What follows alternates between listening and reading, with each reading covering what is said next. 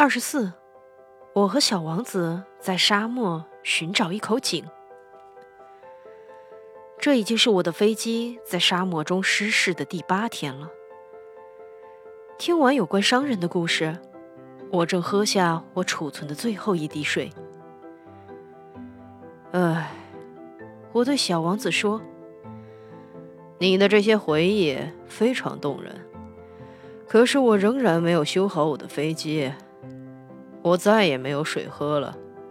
如果我能悠闲地朝着一汪清澈的泉水走去，我也会感到非常高兴的。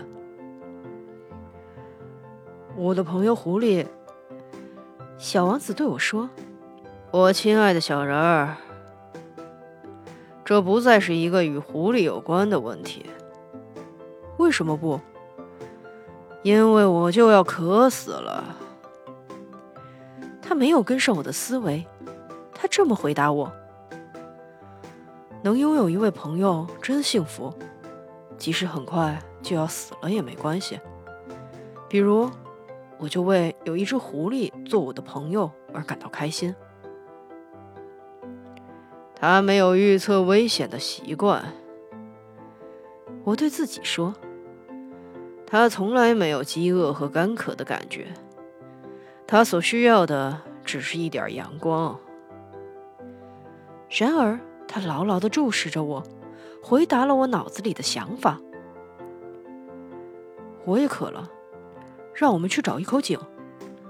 我做了一个疲惫不堪的姿势，在一望无尽的沙漠中，漫无目的的寻找一口井，是很荒唐的。不过，我们还是开始往前走去。我们艰难地走了几个小时，谁也没有说话。这时，夜幕降临了，星星在空中出现，干渴使我发着低烧。我恍恍惚惚地望着那些星星，像在梦里一样。小王子刚才的话又在我的记忆中回旋。那么，你口渴吗？我问道。可是他没有回答我的问题，他只是对我说：“水也会滋润心田。”我没有理解他的回答，可是我什么也没说。我知道的很清楚，要追问他是不可能的。他累了，他坐下来，我坐在他旁边。他沉默了一会儿之后，又说道。正因为一朵看不见的花，星星是美丽的。我回答：“是的，正是这样。”然后我不再说话，我望着眼前月光下绵延起伏、无边无垠的沙浪。沙漠很美，小王子又说：“那是真的，我一直爱着沙漠。”坐在荒无人烟的沙丘上，什么也看不见，什么也听不见。然而，透过这份寂静，有某种生命在搏动，在闪烁。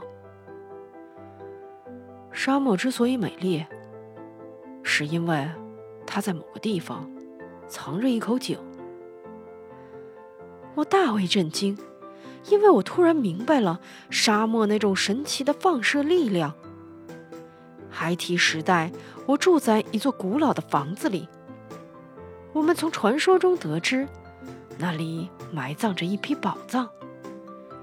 当然，谁也不知道怎么去发现它，甚至也许从未有人寻找过。但是，它却给那座房屋增添了一种魅力。我的家拥有一个秘密，隐藏在他的心灵深处。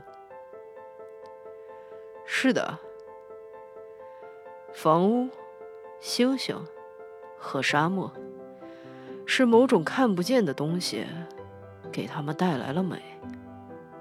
我真高兴，你同意我的狐狸的观点。后来，小王子睡着了，我把他抱在怀里。再次出发，向前走去。我感到自己被深深的触动，心中柔情激荡。我仿佛觉得，我怀里抱着的是一件十分脆弱的珍宝。我甚至觉得，整个地球上再没有比它更脆弱的东西了。月光下，我望着他那苍白的额头，那闭着的双眼，那一撮撮在风中飘动的金发。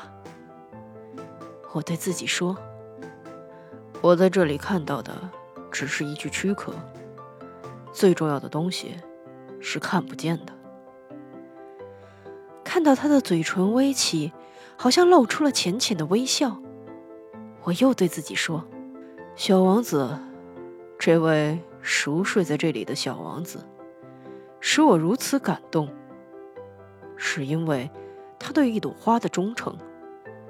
这朵花以一朵玫瑰的形象，照耀着他整个生命，像一盏灯里的火焰。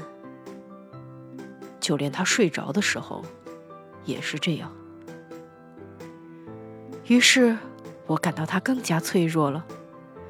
我觉得我需要保护他，似乎他本人就是一朵火苗，一阵微风吹过，便会熄灭。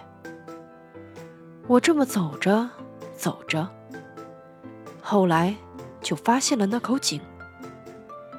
那时，天刚破晓。